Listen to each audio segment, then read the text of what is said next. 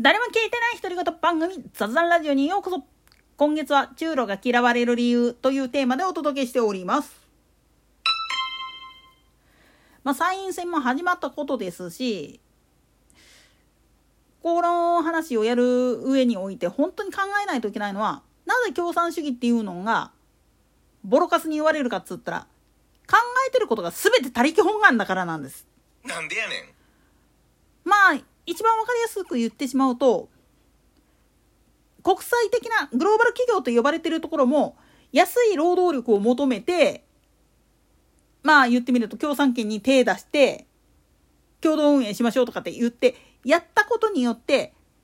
まあ言ってみるとむごいことをやってるわけなんですよね。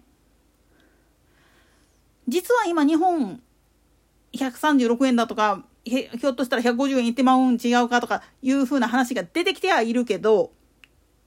これ実は日本に対して一番期待してるのは労働賃金が安くなれば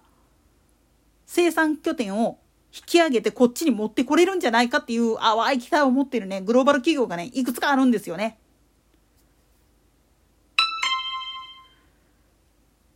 共産主義っていうもんは本当に絵に描いた餅みたいな部分があっていろんな社会保障インフラ整備その他もろもろっていうのは国の強制クラファンもとい税金によって全て賄われてるっていうふうに何回か返したと思うんだけれどもじゃあその収益っていうのはどっから取るんだっていう話なんです。いくら国の方でまあ言ってみれば面倒見ますよっていうふうにルール上は決まっていたとしてもその財源はどこやねんっていう話なんです。共産主義っていうのは全て国所有なんですよね。企業そのものが。だからなんとか公社とかっていうふうな形で運営していてそっから給金がもたらされてでまあ言ってみると市場が動くっていうよりも供給と需要っていうのに見合うような形で調整していくだったらいいんだけれどもみんな均一にしましょうみたいなところがあるもんだから結局みんな等しく貧乏になれみたいなことになっちゃうんですよね。全ての資産は我ら全員の共有財産だからっていう概念。だけどそれにあぐらかいちゃってる人たちらにとっちゃ働かなくてももらえるんだったらそっちの方が楽じゃんっていう話になってくるわけです。まあ、生活保護やってる人が一部そういうふうなだらしないことになってるっつうのも問題っちゃ問題なんだけどね。ただ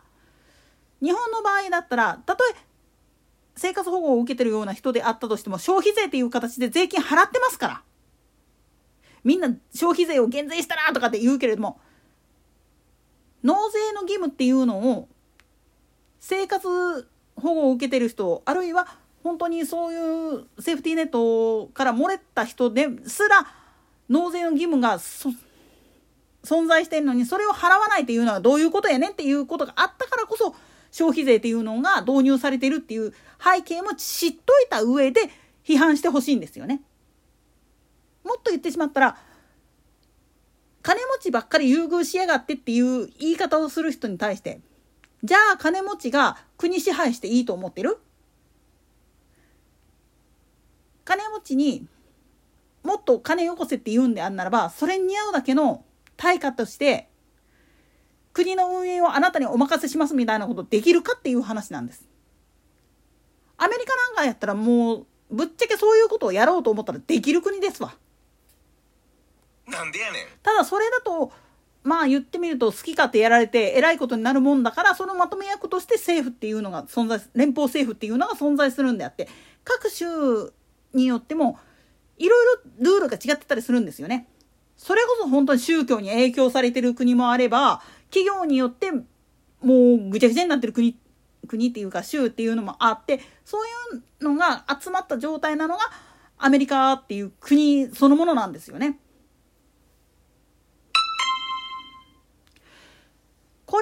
あ言ってみると実質的に自由の国だからっつっていろいろやっても意見が分かれるところをまとめるためにあるのが連邦政府っていう形であってっていうふうにさっきも言ったけれども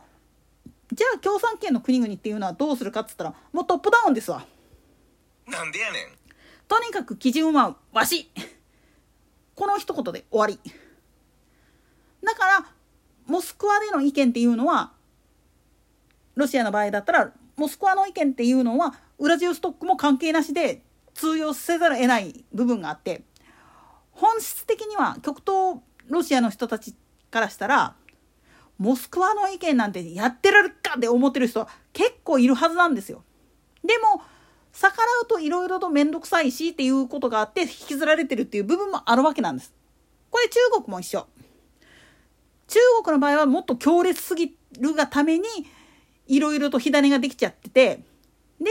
今もうほんまに南部分裂状態になりつつあるんですよね。金兵衛とあのー、国境さんのなんか醜いバトルがちょっと見えて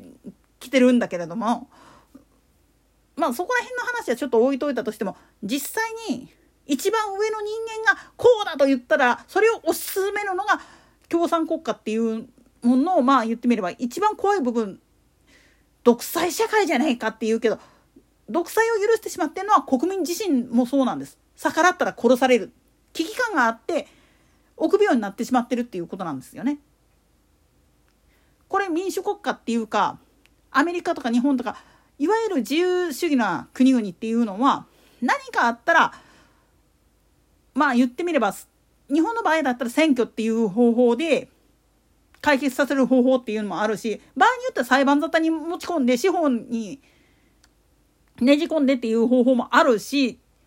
何らかの方法で解決させるっていうのがあるわけなんですよね。まあタイみたいにもう最終手段は国王様が「えんや!」って言うて両成敗するっていう方法もあるんだけどね。なんでやねん。でもそういうことをさせないようにしてしまったらどうなるかって言ったらそらもう上も下もぐちゃぐちゃになるんですよ。事情を見てないで物事をバッて言えるからね。だからいつも絵に描いた餅だからそれを素直に信じてくれてる人らにとってなんで国からもらえるものがだんだん減ってきてるんだろうって言ったかってわからないんですよねぶっちゃけ。そして都市部と田舎で格差ができてしまっている背景にも